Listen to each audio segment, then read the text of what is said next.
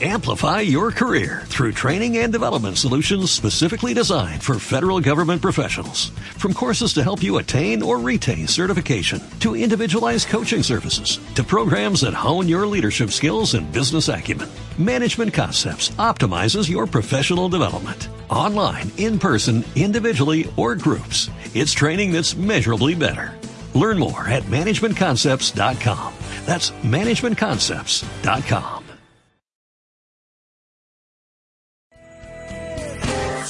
Cristo tiene. Radio Boaz 93.9 FM presenta Palabras de Vida, la senda a la vida eterna. Palabras de vida eterna. El primero, la telefónica al 0293-432-3964 y también por mensaje de texto al 0412-837-2063. Por mensajería de texto, repito, puede contactar, eh, contactarnos al 0412-837-2063. Y antes de dar inicio, pues escucharemos una hermosa canción, un hermoso himno. Grandes cosas ha hecho para mí, interpretado por Yulisa.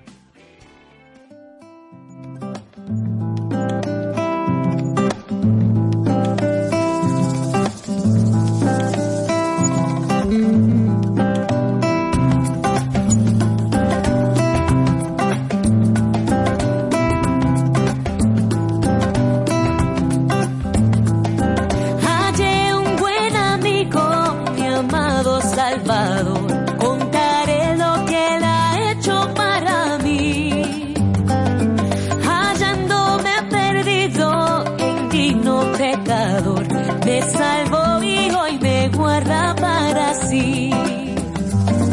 Me salva del pecado, me guarda de Satán, promete estar conmigo hasta el fin. Él consuela mi tristeza, me quita todo afán. Grandes cosas Cristo ha hecho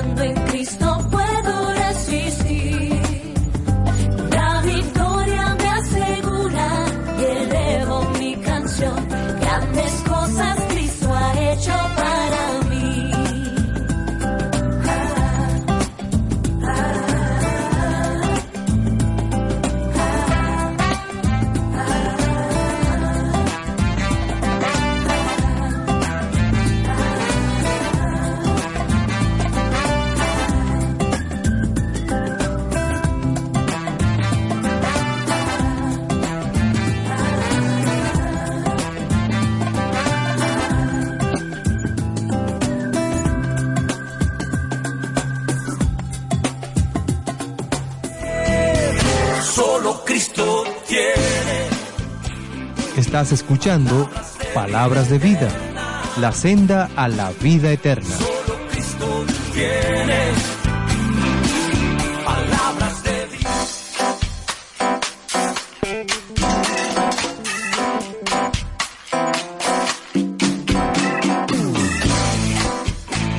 Así es, palabras de vida, la senda a la vida eterna. Estamos, está usted escuchando el segundo programa donde estamos estudiando el libro de Mateo en compañía de nuestro hermano Hernán León, nuestro hermano Yormario Betancur, el pastor Enrique Sánchez y quien tiene el gusto de hablarle César Amundaray.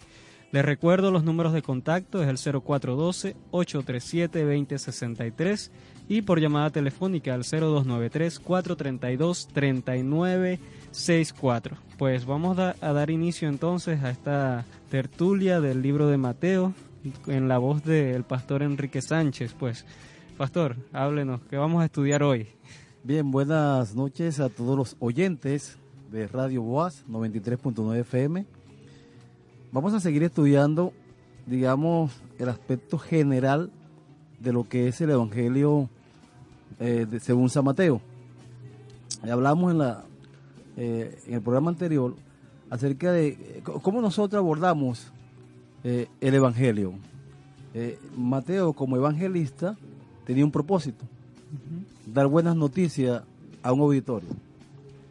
Y, y nosotros, como evangelistas hoy, como vamos a tener un auditorio muy diverso, porque podemos encontrarnos con personas eh, drogadictas, podemos encontrarnos con X personas, y cómo, y cómo vamos a introducir ese evangelio. O sea, cómo vamos a evangelizar. Y. Mateo nos muestra una manera de hacerlo. Eh, pero eh, en Mateo hay aspectos especiales muy interesantes que tenemos que habl- hablar de él, de ellos, antes de, de- de meternos con lo que es la parte del texto propiamente de, de- este evangelio tan rico y tan maravilloso, ¿no? Eh, podemos hablar, eh, y tengo aquí a mis hermanos Yulmario y Hernán, eh, del aspecto del evangelio eclesiástico. O sea, Mateo como un evangelio eclesiástico. O sea, ¿qué, qué- aborda Mateo allí? ¿Qué tan útil es Mateo? Aparte de que es un evangelio, ¿cómo utilizarlo dentro de la iglesia? ¿No? Como, como digamos, como un elemento litúrgico. O sea, en, en la adoración. ¿Qué hablamos allí? ¿Qué, qué puntos tratamos? ¿Qué puntos abordamos? ¿No? Este, de Mateo. Eh, y, podemos decir, eh, digamos, algunas, algunas, algunas cosas. Eh, Mateo, podemos fácilmente hablar el, el, el Sermón del Monte como tal. Una lectura dentro de la, de la liturgia, dentro del culto de la iglesia, eh, ya es una enseñanza por sí mismo. Sí. Leyendo el, el, el, el Sermón del Monte, que eh, son los capítulos 5, 6 y 7 del libro de Mateo. De por sí, eh, cuando, cuando vemos a Jesús dando ese sermón, o sea, vamos a encontrar ahí enseñanza. Jesús, Jesús enseña cómo tratar con el divorcio, cómo tratar con el afán y la ansiedad, ¿verdad? Eh, ¿dónde, de- ¿Dónde debe estar fundamentado el creyente? ¿Cómo tratar con los falsos profetas, los, los falsos apóstoles, los falsos pastores, los falsos hermanos? O sea, eh, Mateo allí aborda eso. Eh, y no solamente eso, Mateo también nos habla desde la parte escatológica. Sí. Los capítulos 24, 25 de Mateo nos hablan de eso. Aparte de eso, eh, eh, hablamos aquí que en, en la parte discipular, ¿no? cómo el evangelista aborda al final del capítulo 28 esa parte del discípulo. ¿No es así, yo Mario? Sí, sí. ¿Ah? Sí. En, este, y es buena la, la pregunta, ¿no? Que, que quedó en el aire allí, cómo el, el Evangelio de, de Mateo, en la parte eclesiástica. Y es interesante porque podemos empezar primeramente por el propósito principal, ¿no? De lo que era este Mateo al presentar el Evangelio, su Evangelio, que era probar que Jesús era, era el Mesías, el Rey prometido. Ahora, ¿qué importancia tiene eso para nosotros como iglesia? O sea, ¿qué nos enseña a nosotros como iglesia? Y una de las cosas que nos muestra a nosotros es el- eh, a, a Jesús como ese Señor. ¿Y sabes qué implica que Jesús es el Señor de la iglesia? Sí. Porque si nosotros como iglesia conocemos a ese Señor y que Él mismo se presenta como el fundamento principal de la iglesia, porque Él dice, eh, por allá por Mateo 16, que sobre esta roca, haciendo referencia a sí mismo, y no como muchos creen este, erradamente, que hace referencia que eh, a una figura papal, desde ahí toman ese, ese, ese verso, Sí. que realmente no tiene nada que ver con eso. Pero que allí Jesucristo deja claro que sobre esa, él, él sería ese fundamento principal y que lo vemos por allá por Pedro, que es la piedra angular.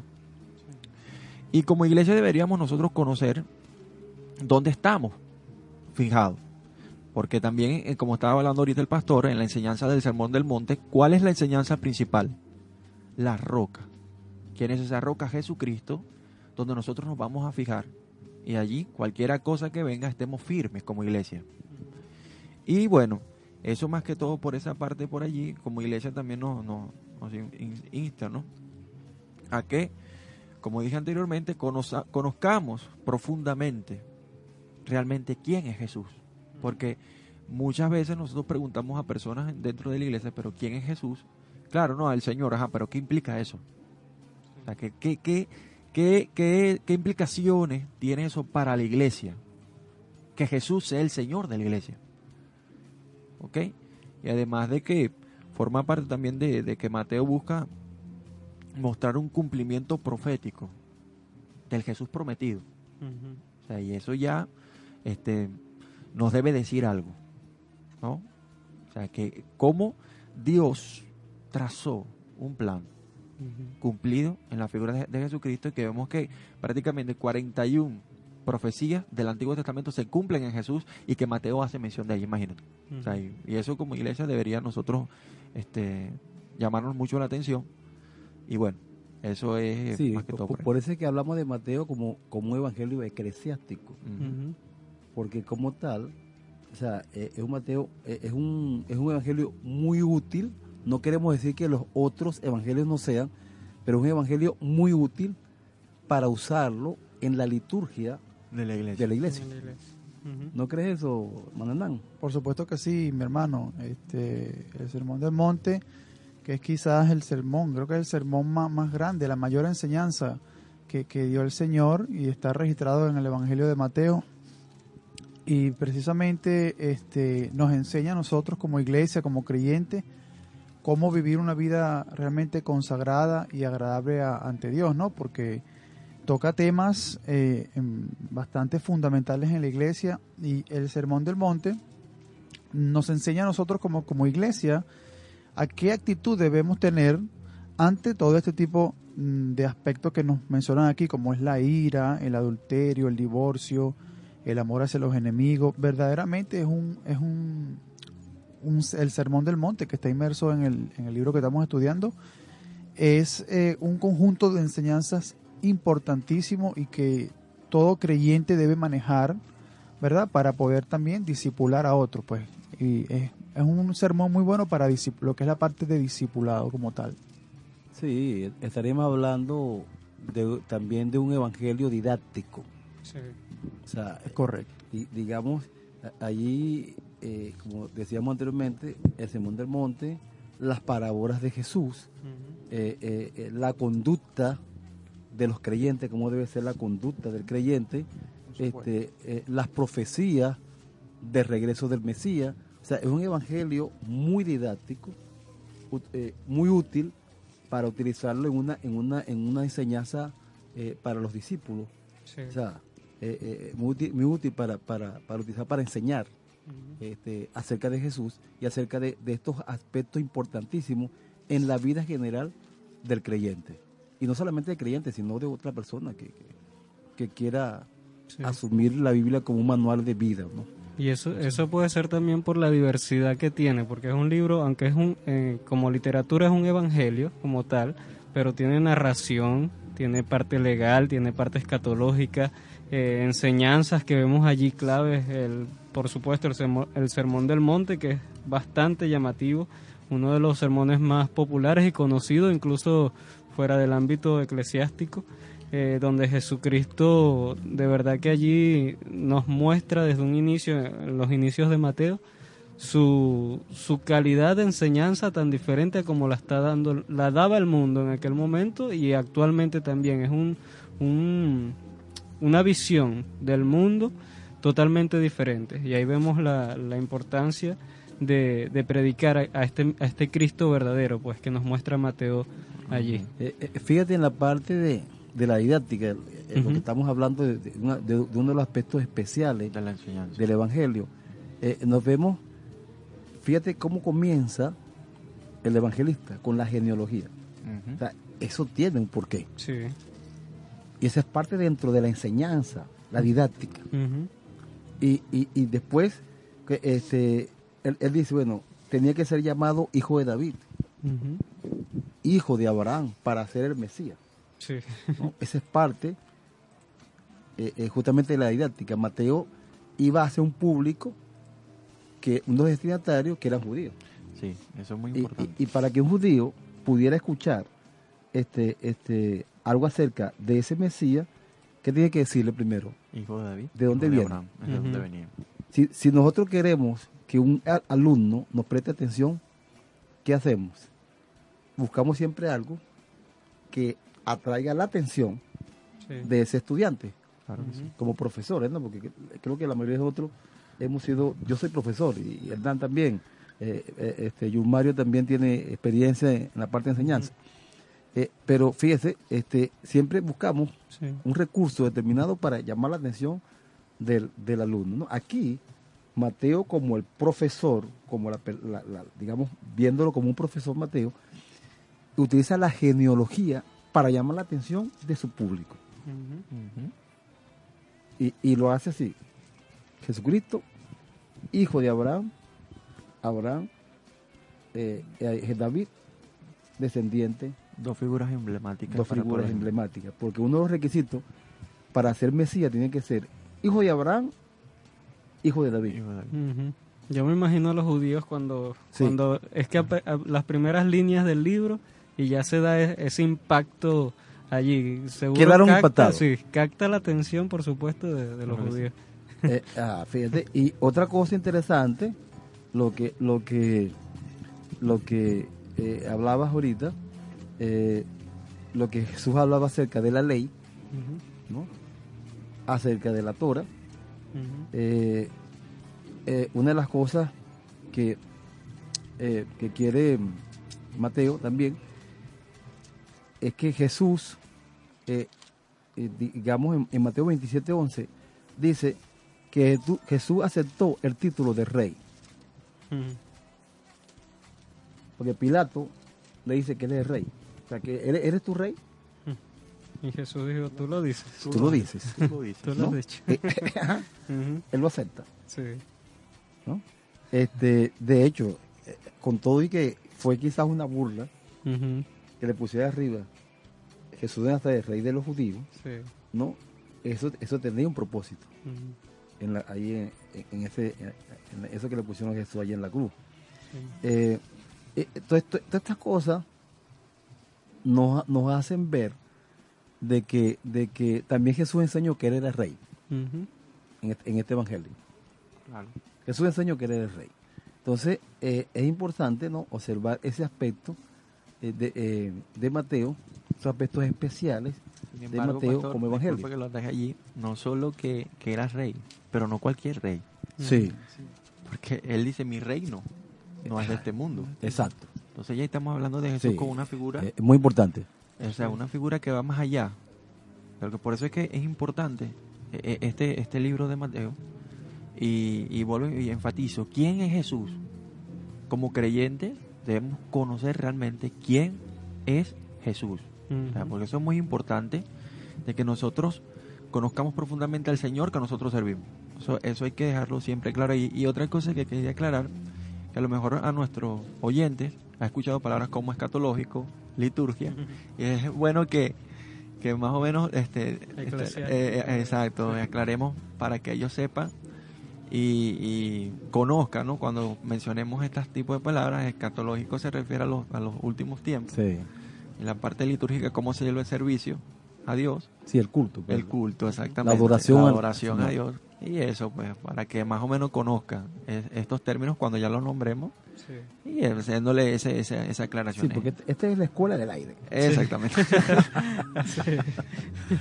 Otro aspecto interesante, y, y por eso es que Mateo lo llaman el Evangelio de los judíos. sí.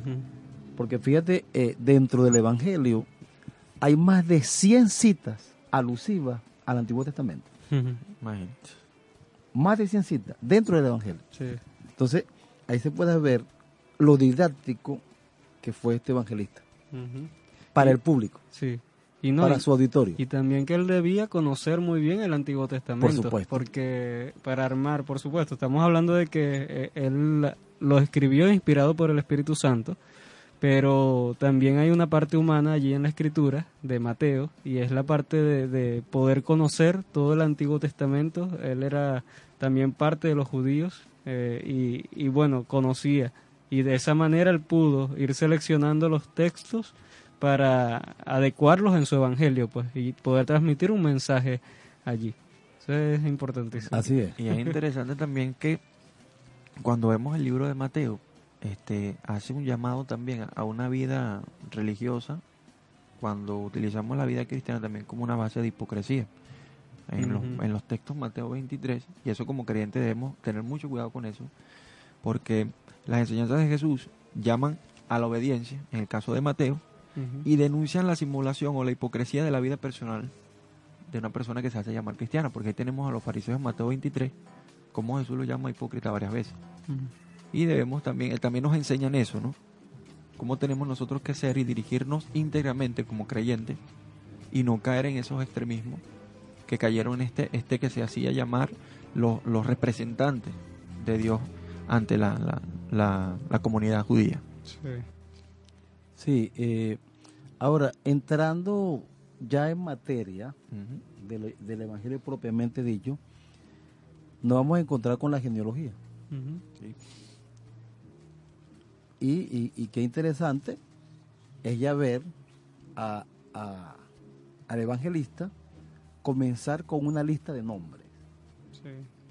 Es una bueno lista de nombres. bueno dice, dice biblos de la genealogía. Libro o lista de las generaciones de Jesucristo. De Jesucristo. Entonces, este, ¿qué quiere mostrar el evangelista en primer lugar? Y esto es muy importante para aquellas personas que van a evangelizar. Como decíamos al principio del programa. Para un misionero, para cualquier persona que va a evangelizar. ¿Cómo yo, como evangelista, ahora hoy, enseño acerca de Jesús? Y qué interesante es la genealogía. Hermano, es, es interesantísima. Mateo quiere, quiere demostrar que Jesús es el heredero legítimo Del trono de de David. ¿verdad? El heredero legítimo. No es cualquiera. Los judíos estaban esperando el Mesías. Inclusive ellos no creyeron en Jesucristo como el Mesías. sí. De hecho, muchos judíos hoy Todavía lo espero. todavía esperan el Mesías. Mm. Entonces, ¿qué hace Mateo? Mateo le dice, le toca los puntos álgidos allí. Abraham, David. David, comenzando de los patriarcas. comenzando de los patriarcas. Un judío que inmediatamente escuche eso va a atender rápidamente, oye, ¿de qué me está hablando este? Sí. Entonces, cuando, cuando vemos la genealogía, ya entrando en, en- en el texto, eh, eh, ubíquese allí en el texto, querido oyente, si está, nos está escuchando, en Mateo 1, capítulo 1, eh, nos encontramos ahí, libros de la genealogía de Jesucristo. Y se menciona en el primer versículo, fíjate, la palabra Jesucristo, el nombre de Jesucristo, dos nombres. Jesús, Cristo. que significa qué? Salvador. Salvador. Salvador. Cristo, que significa Ungido. El ungido. Entonces-. El nombre de Jesucristo no, no es cualquier nombre. Es el Salvador ungido para esa misión. Hay muchos salvadores. Pero el único Salvador ungido por Dios fue Jesucristo. Jesucristo. No hay otro. ¿Verdad? Y su nombre mismo lo expresa, lo dice. Ahora, luego dice, hijo de David, hijo de Abraham. Ahí está diciendo, es el, el legítimo heredero al trono de David. Y es interesante cuando el ciego eh, este ciego, el paralítico, Ah, se le dice hijo de eh, David. el que estaba, se me va el nombre ahorita, Bartimeo. Bartimeo. Bartimeo. Muy bien, mi hermano, Bartimeo. Bartimeo dice, este, Jesús, hijo, de David. Eh, eh, ¿Qué estaba diciendo allí, eh, este, Bartimeo, eh, hermano, hermano John Mario? Nada más estaba diciendo que, mira, tú, tú eres el heredero del trono de David, realmente tú eres el Mesías. Eso es lo que está diciendo. reconociendo como el Como el Mesías. Señor. Sí. Mesías como el rey. Imagínate, y ¿qui- suscrito, ¿y quién le reveló eso a ese hombre? Sí. Eh, El hombre estaba gritando.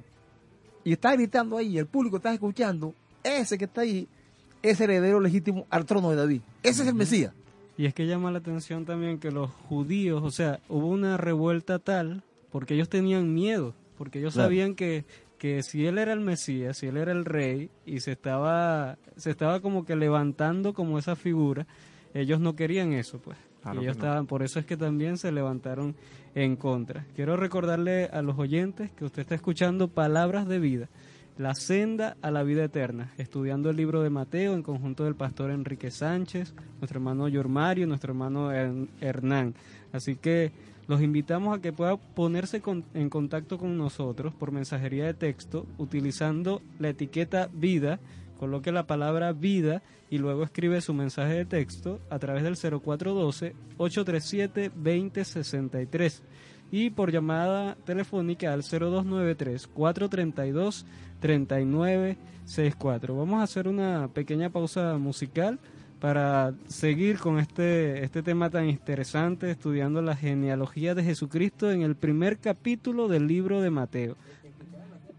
¿Quién era David? ¿Quién era Abraham? quién era David, quién era Abraham, ya eso lo vamos a estar lo vamos a estar discutiendo en la siguiente parte, así que no no sea parte de la sintonía de Radio Boaz 93.9 FM por la fuerza de Dios. Escuchamos a Dani Berríos, el himno de victoria.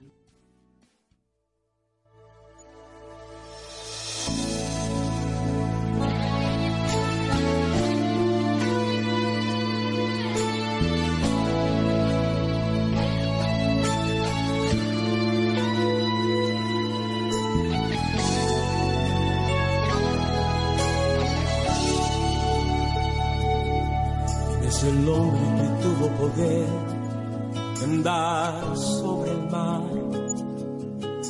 ¿Quién es el que puede hacer el mar callar?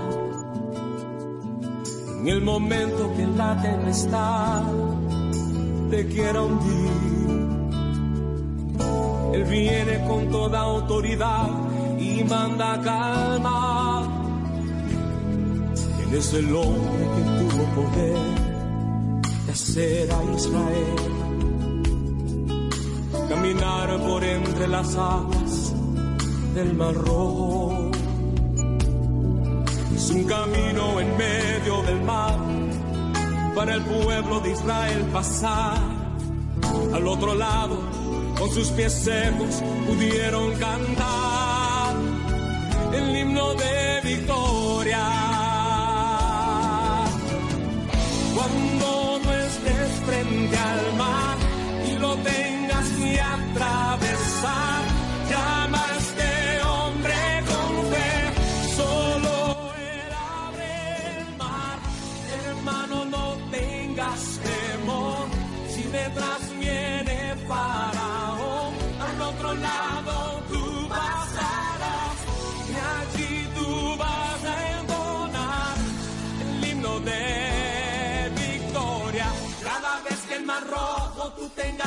Llama siempre a este hombre que te va a ayudar. En la hora más difícil es cuando él te ve. Llama siempre a este hombre que tiene poder. Si tú pasas por el fuego no te vas a quemar. Y si pasas por las aguas no te ahogarás. Pasa como Israel que el mar atravesó. Y en el nombre del Señor el himno de victoria.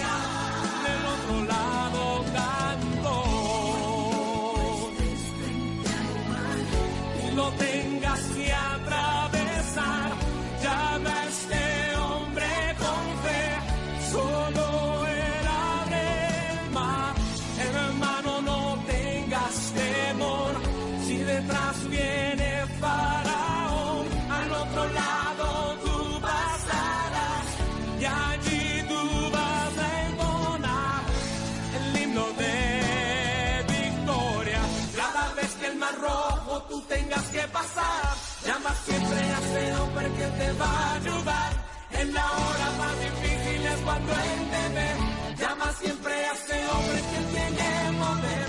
Si tú pasas por el fuego no te vas a quemar. Y si pasas por las aguas no te ahogarás. Pasa todo Israel que el mar atravesó. Y en el nombre del Señor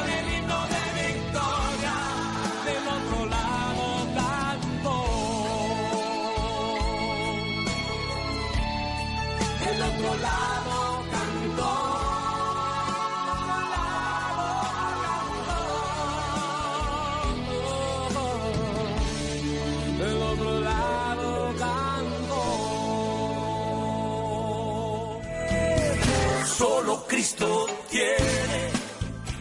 Estás escuchando Palabras de Vida, la senda a la vida eterna. Solo Cristo tiene.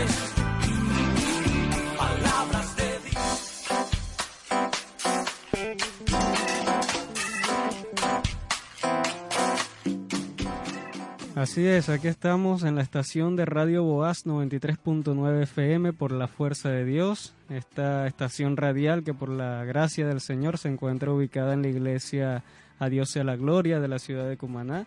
Y usted está escuchando el programa Palabras de Vida, la senda a la vida eterna, estudiando el libro de Mateo y pues dando continuación a lo que en lo que veníamos, ¿no? El libro, el capítulo 1, hablando de la genealogía de Jesucristo. Estábamos leyendo que eh, se menciona desde el primer versículo que es hijo de David e hijo de Abraham. Yo quiero recordarle a la audiencia que si usted tiene alguna pregunta, algún comentario, puede ponerse en contacto con nosotros eh, por mensajería de texto utilizando la palabra vida y luego escribiendo su mensaje, el 0412 837-2063 y por llamada telefónica al 0293-432-3964. Hijo de David, hijo de Abraham, pastor. Recordando nuestro lema, ¿no? La senda a la vida eterna. sí, Y justamente Jesucristo es ese camino, ¿no? es ese camino. Eh, eh, Pedro le dice a Jesús en una oportunidad, tú solo tienes palabras de vida eterna. ¿A quién iremos si tú tienes palabras de vida eterna? sí, ¿Y qué estamos estudiando aquí? Palabra a Jesucristo. A ujú, Jesucristo. El tema central de la Biblia es Jesucristo. sí, Jesucristo. Jesucristo. Palabras de vida eterna. sí, Entonces, este, cuando hablamos de David, estamos hablando de el rey más grande en la historia de Israel. de Israel. sí, Aquel muchacho, un humilde pastorcito, el último hijo de Isaí. Eh, vemos cuando Samuel llega a la casa de Isaí, porque ya Dios había eh, eh, eh, desechado a Saúl por su rebeldía, y llega a la casa de Isaí y dice, ponme, muéstrame a uno de tus hijos, porque Dios ha escogido a uno de ellos para ser el próximo rey de Israel. Interesante. Y entonces viene eh, este Isaí y le muestra primero que era un hombre alto, A lo más fuerte. un hombre este, Fornido. eh, esbelto, ¿verdad? De buen parecer, un parecido a, a Saúl, un tipo Saúl, porque Sí. Saúl dice la escritura que era de la tribu de Benjamín, pero sobresalía por sobre todos los hombres del pueblo de Israel. O sea, imagínate la altura que tenía ese hombre. alto, sí, Entonces, cuando Samuel mira a Eliad, que fue el primero, dice él, este es, este es el que va a escoger Jehová. Este es el hombre de Jehová. ¿Verdad? Es lo primero que él dice. Pero pensando Samuel, bueno, si- así como escogió Saúl, este se parece a Saúl, físicamente. Pero ya, ya eh, eh, Dios le había dicho a Samuel, yo voy a escoger un hombre conforme a mi corazón. Y bueno, y, y Dios le, di- y Dios le dice a Samuel, oye, Samuel, no mire la apariencia. No mire la apariencia, le dice Dios a Samuel. Mire el corazón. Y, pasa, y, y Isaí pasó a todos sus hijos allí, ¿no?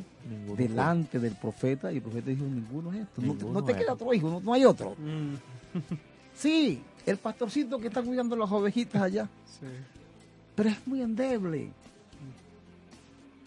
No, tráemelo. E inmediatamente cuando se lo presentan El más a joven. Samuel, dice él, este es, este fue el que escogió El Dios". elegido. Sí, Dios- Y quizás para, Dios para. Isaí fue una sorpresa, Una sorpresa. Sí. extraordinaria. Hay una, hay una serie, El Rey David, Ah, sí. y, y, y donde a mí me parece interesante esta serie, ¿no? La he visto como cuatro veces. y es porque este eh, eh, eh, Isaí se muestra hasta bravo con Dios porque, porque no cogió a Elías. Para él Elías era el hijo preferido. pues. Es lo que muestra la serie. Mientras que David era lo último. Imagínense. Pero ese era el que Dios escogió para que fuera el rey. Y vemos a un David, vemos ahora un David que espera, o sea, una gran cantidad de tiempo, unos cuantos años para llegar a ser rey. Ser rey. Dios lo preparó de una manera, en un, en un tiempo prolongado, para que fuera ese rey que Dios quería que fuera para Israel. Conforme al corazón de él. No fue cualquier cosa. Y es interesante, ¿no? Porque cuando tú miras el contraste entre Saúl, Saúl prácticamente es el reflejo del pueblo rebelde que pidió en aquel tiempo Sí, ser como las demás naciones que querían otro rey. Sí. Entonces tú ves el contraste allí. Entonces, y eso el- el- eleva más, ¿no? La figura de David. Con respecto a, a- a- a- inclusive, no solo a, a Saúl, sino a los demás reyes que tuvo Israel. Porque la mayoría fueron totalmente, se rebelaron siempre a Dios. Y no, y vemos, vemos pues, un David lleno de obediencia, un David que dedicó y consagró su vida a Dios. Claro, siempre tuvo sus fallas como todo ser humano, pero siempre fue una- un hombre fiel. Inclusive vemos cómo le perdona la vida a Saúl, que eso Sí. refleja aún más que tenía un hombre que realmente era un hombre del corazón de Dios. Y que imagínate de dónde venía ahora esa figura mesiánica, de ese David. sí. Y eso es bastante importante. Y, y, es, y es interesante que, que David, eh, cualquier cosa que iba a hacer, la consultaba con Dios. Uy, a mí eso, para mí eso es impactante. Cada paso Un ejemplo. Sí. que iba a dar, eh, decía, voy a ir, voy Señor. Y vemos que Jesús mismo hace lo mismo. Sí. ¿Veis? Como Jesús, antes de realizar cualquier cosa, antes de elegir sí. a los apóstoles, Ujú. toda una noche orando. Sí. Y eso también nos enseña a nosotros, y tenemos un ejemplo de Jesús también, un ejemplo a la iglesia. Claro. de las decisiones que vamos a tomar siempre, consultarlas con Dios an- antes, a ver cómo vamos a nosotros a proceder en nuestro Sí. caminar diario. Sí. Y fíjate, ahora, fíjate, David como ese gran rey que, de acuerdo a, la- a, a lo- a lo- cómo narra Primera de Samuel, Segunda de Samuel, Primera de, Roy- primera de Reyes, Segunda de Reyes, Primera de Crónica, Segunda de Crónica, vemos a David como ese gran conquistador de pueblos que llegó a formar hasta un pequeño imperio. Sí.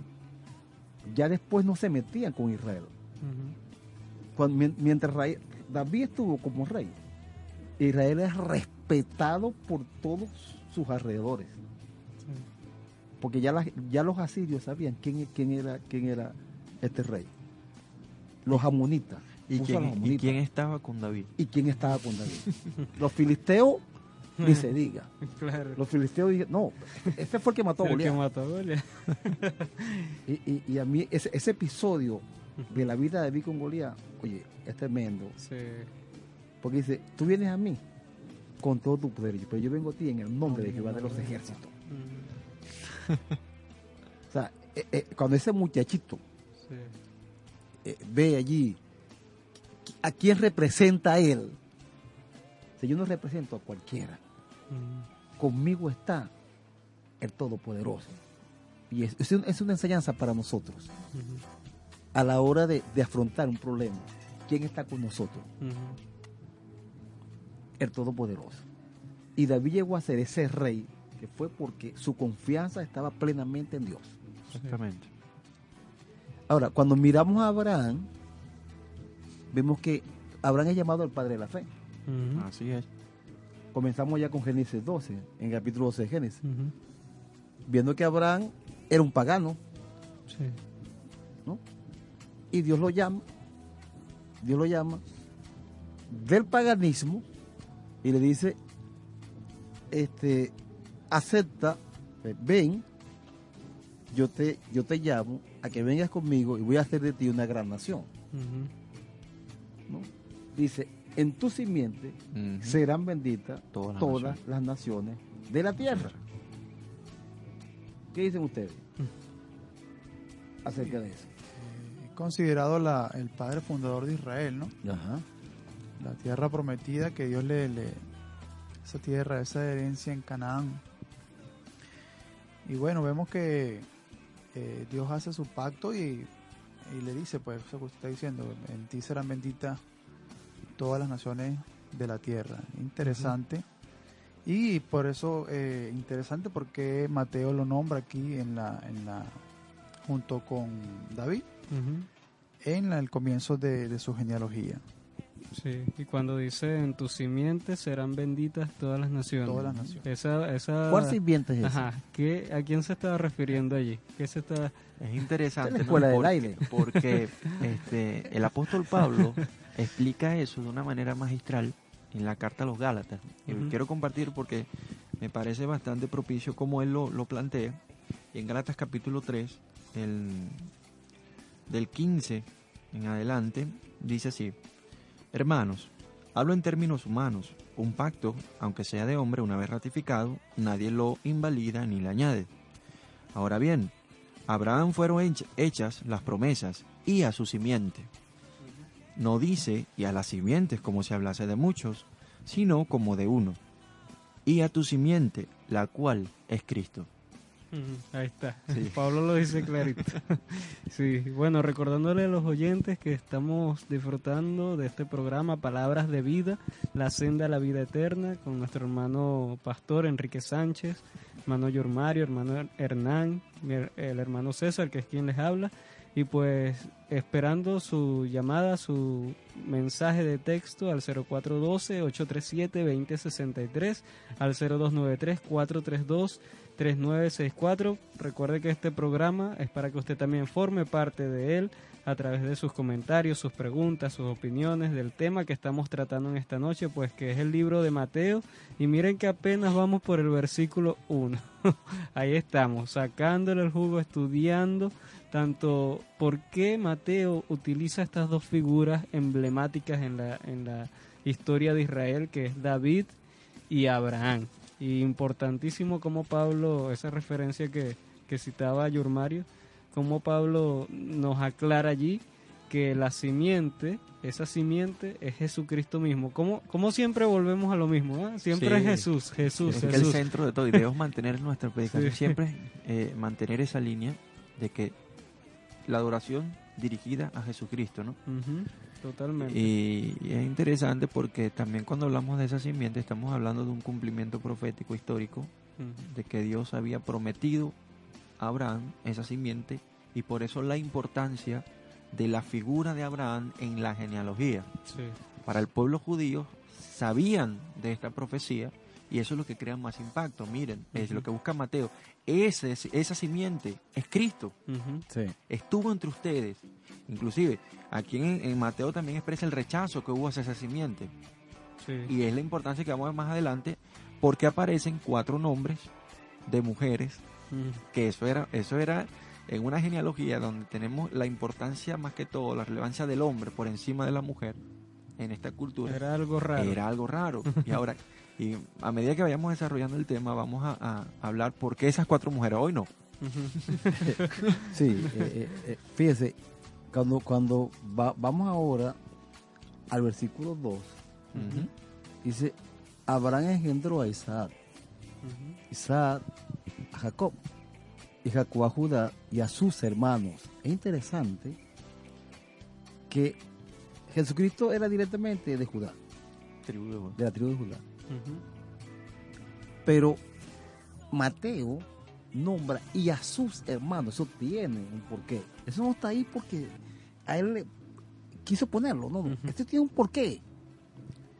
Sí. El pueblo de Israel no son judíos nada más. No, Israel no son judíos. Israel son 12 tribus. 12 tribus. Sí. Y Judá era una tribu. Jesucristo viene de la tribu de Judá. Pero cuando fíjate lo importante que es esto. Cuando Mateo utiliza y, a sus hermanos, está englobando todo el pueblo de Israel. Y como este evangelio fue a los a todos los judíos, a todos los israelitas, judíos y no judíos, eh, eh, me, eh, me estoy refiriendo a, a los, a los de la tribu de, de Benjamín, a los de la tribu de, de Manasés, a todos ellos. Sí, y, y ese punto es relevante porque también es un cumplimiento profético de que el Mesías vendría de la tribu de Judá. De la tribu de Judá. Entonces Sí. eh, hace esa acotación allí, entonces eso también cobra énfasis, ¿no? Ujú. Judá, sus hermanos. Fíjate, y fíjate, esto, esto es tan interesante, querido oyente, hermano que nos escucha, que y a sus hermanos está englobando todo Israel. Todo Israel. Y en la dispersión, porque recordemos que Mateo fue escrita alrededor de los años 50, 70, y en ese 50, lazo sí. de tiempo, ese lazo de tiempo, intervalo de Sí. tiempo. ya había cierta persecución y ya varios eh, creyentes estaban fuera, Estaban dispersos. estaban fuera, estaban dispersos. Y este evangelio tenía que ir también para ellos, Sí. ¿no? Para, ellos- para, para, para, para mu- muchos judíos que estaban en la diáspora, muchos judíos que estaban allá afuera.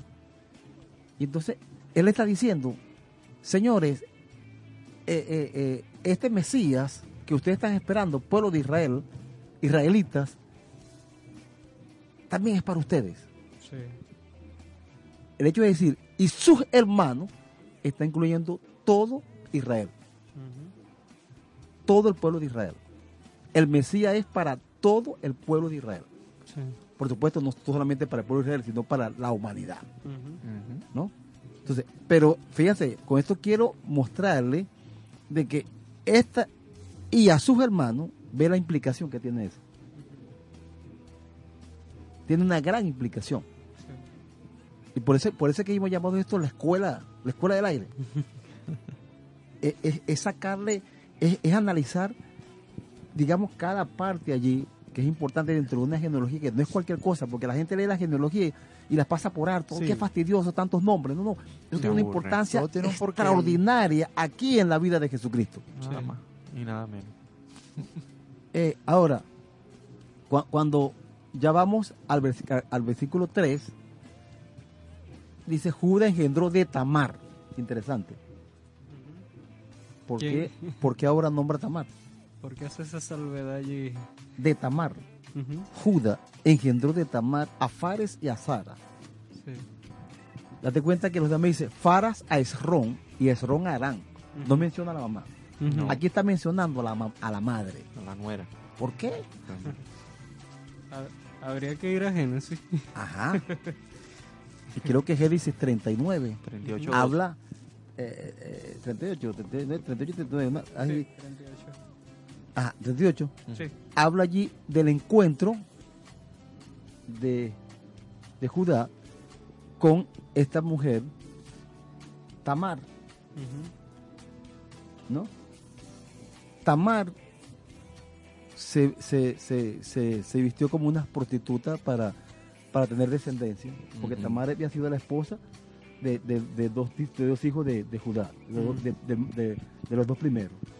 Mujer ¿no? de Judá. Sí, de Onán y de, y de, y de, de Er. y le tocaba a Cela, pero no quiso dársela. Y él me, me ha matado dos hijos. No quiero que se muera el último, Sí. el tercero que tenga. ¿no? y entonces eh, toma y esta mujer se disfraza de prostituta, duerme con este hombre y sale embarazada. Ahora, ¿quién era Tamar? ¿Qué dice ahí el texto? Bueno, eh, aquí dice, en el versículo 9, dice, sabiendo Onán que la descendencia no sería suya, cuando se llegaba la mujer de su hermano, vertía en tierra para no dar descendencia a su hermano. Como desagradó a Jehová lo que hacía, a él también le quitó la vida. Entonces Judá dijo a su nuera Tamar, permanece viuda en casa de tu padre hasta que crezca mi hijo Se- Sela. Esto dijo, pues pensaba, no sea que muera él también como sus hermanos, lo que usted estaba mencionando allí. Ajá. Tamar se fue y se quedó en casa de su padre. Pasaron muchos días y murió la hija de Súa, la mujer de Judá. Cuando Judá se consoló, subió a Tignat donde estaban los trasquiladores de sus abejas, junto a su amigo Ira, el adulamita, y avisaron a Tamar diciéndole, tu suegro sube a Tignat a trasquilar sus ovejas. Entonces se quitó ella los vestidos de su viudez, se cubrió con un velo para no ser reconocida y se puso a la entrada de Naín junto al camino de Tignat, pues veía que Sela había crecido y que ella no le era dada por mujer. Ahí es cuando ese, esa es la vestimenta que hace referencia a una mujer eh, prostituta. Ajá. Sí. Cuando Judá la vio, la tuvo por una ramera. Ahí, ahí está. Dice el versículo 15 del capítulo 38 de Génesis que estamos leyendo. Pues ella había cubierto su rostro. Entonces se apartó del camino para acercarse a ella y sin saber que era su nuera le dijo, déjame ahora llegarme a ti. ¿Qué me darás por llegarte a mí? dijo ella. Te enviaré un cabrito de mi rebaño, respondió él. Dame una prenda hasta que lo envíes, dijo ella. ¿Qué prenda te daré? preguntó Judá. Y ella le respondió, tu sello, tu cordón y el bastón que tienes en tu mano. Judá se los dio, se llegó a ella y ella concibió de él. Eh, así, así es como ocurre este episodio en la vida de, de, de Judá y de Tamar.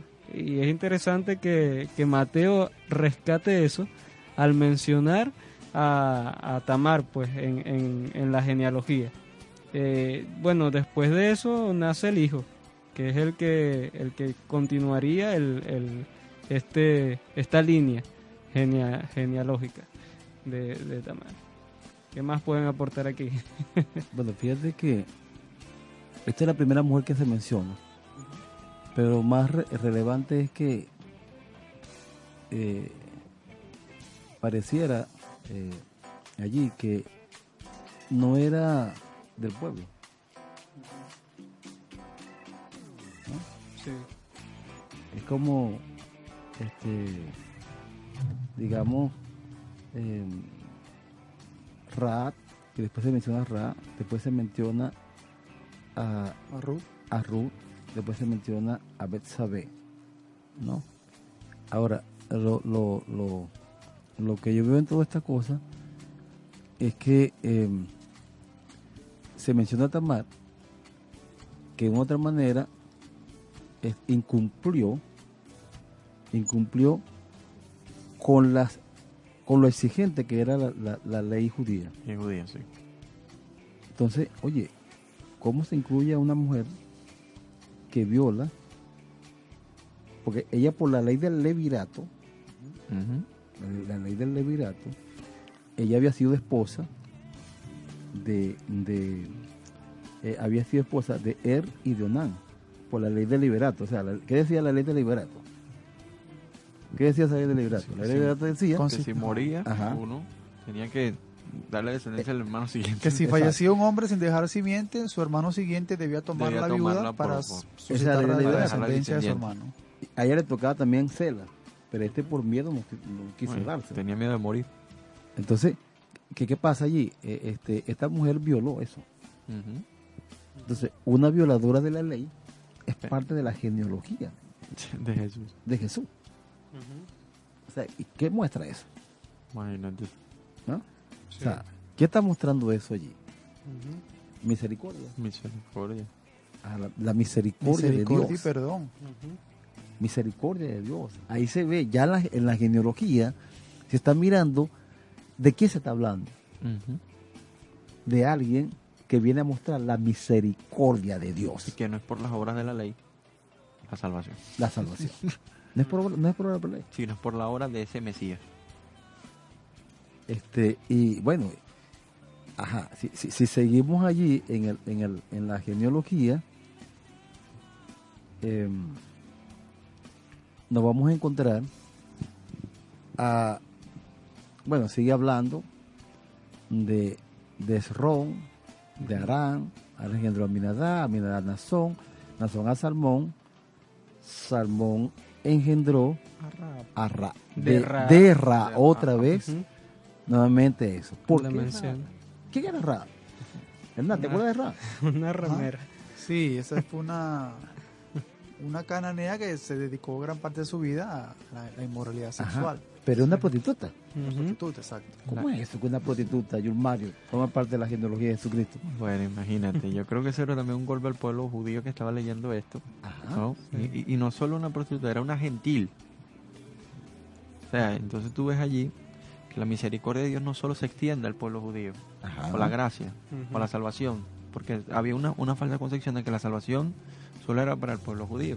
Entonces, allí se rompe también ese esquema y que abarca ahora. ¿Te imaginas que tú estés discipulando a una prostituta? Bueno, Estoy eh, hablando del Evangelio. No, no, sí, imagínate, Ajá. esto yo creo que sería un buen, un buen eh, inicio. Mira, Interesante, tú, tú sabes que de parte, en la genealogía de Jesús, se nombra una ramera, o sea, Ujú. que esa descendencia hace referencia a una ramera, o sea, y cómo la gracia de Dios se extiende también. O sea, que no hay perdón, no, perdón, no hay pecado que Dios no pueda perdonar si procede al arrepentimiento. Claro. Sí, porque de repente una prostituta dice, pero es que, ¿qué perdón puedo merecer yo cuando vendo mi cuerpo por dinero? Sí. Entonces el evangelista le dice, pero es que dentro de aquel que vino a traer salvación, Había, dentro de esa ascendencia, había una prostituta. hubo una prostituta. Sí. Oye, qué tremendo. ¿Cómo se sentiría esa mujer? Y, y es que de hecho hasta Raab es mencionada en el libro, el capítulo 11 de Hebreos, donde se mencionan a los 11:31, héroes de la fe. Sí. Entonces imagínate como una prostituta, un- que en su pasado lo fue, porque ya una vez que fue traída por el Señor, ya dejó esa vida. Entonces creo que hay esperanza para Hay esperanza. aquel, aquella persona. O sea, no hay pecado que el Señor no pueda perdonar. El Señor está vino, hizo un sacrificio tan grande que puede cubrir cada una de nuestras faltas, cada uno de nuestros pecados, Sí, por dice- más inmoral que pueda ser. Dice, por la fe no pereció la prostituta Rahab junto con los incrédulos porque recibió en paz a los espías. Ella creyó en Jehová Sí. y desarrolló una, fe- una, fe, una fe muy fuerte allí y ayudó a los israelitas allá en, en- para que no fueran capturados pues por los hombres de, de Jericó. Perfecto. Bueno, y ese acto de fue cortado por fe. ya estamos llegando al final de nuestro programa. Ha Estaba, sido- estaba entusiasmado, Sí, estaba emocionado sí, aquí sí, con- no. ya con, con Ru, que venía Ru. Sí, y, y ese, ese es el, el personaje que viene para la siguiente, el siguiente programa. Así que, pues, aquí estamos, picados, pero con ganas de más. Así que para la próxima semana los invitamos a que usted pueda sintonizarnos a través de esta emi- emisora radial que está ubicada en el 93.9 FM de su dial eh, para que usted pueda escuchar palabras de vida, la senda a la vida eterna. En este tiempo estamos estudiando el libro de Mateo, apenas vamos eh, por en el capítulo 1, por el versículo 3, así que los invitamos ya llegando al versículo 5 a que usted pueda sintonizarnos nuestra próxima emisión donde vamos a estar pues continuando con este esta escuela del aire, esta escuela radial con el pastor Enrique Sánchez, nuestro hermano Yormario Betancur y nuestro hermano Hernán León y por supuesto quien les está hablando su hermano César Amundaray. Gracias por haber escuchado este programa. Siga en sintonía de nuestra radio en la coordinación técnica Jeffrey Rodríguez y bajo la dirección general de la radio nuestro hermano Josep Gómez. Les habló César Amundaray, que tengan un buen día, un buen tiempo. Eh, escuchamos ahora el tema El carpintero de René González. Gracias por su sintonía.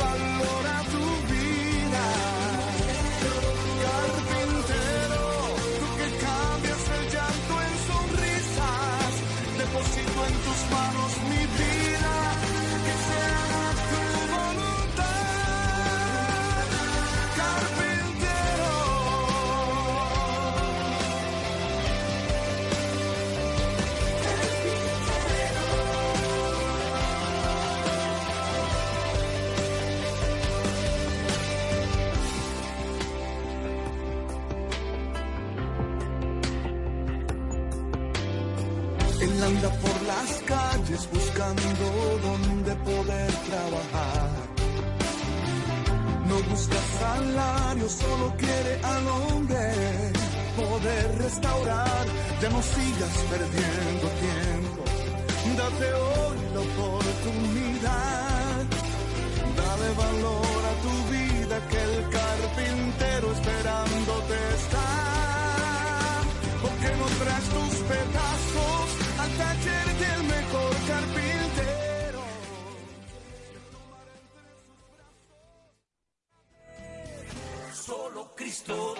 Esperamos que este programa haya contribuido a tu crecimiento espiritual. Te invitamos a sintonizarnos en nuestra próxima emisión. Palabras de vida, la senda a la vida eterna. Conducido por el pastor y teólogo Enrique Sánchez. Que el Señor te bendiga.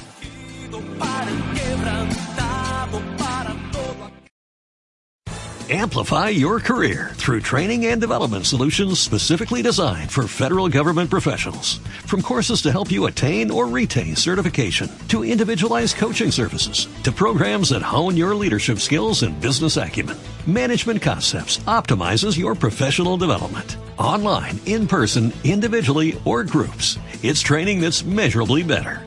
Learn more at managementconcepts.com. That's managementconcepts.com.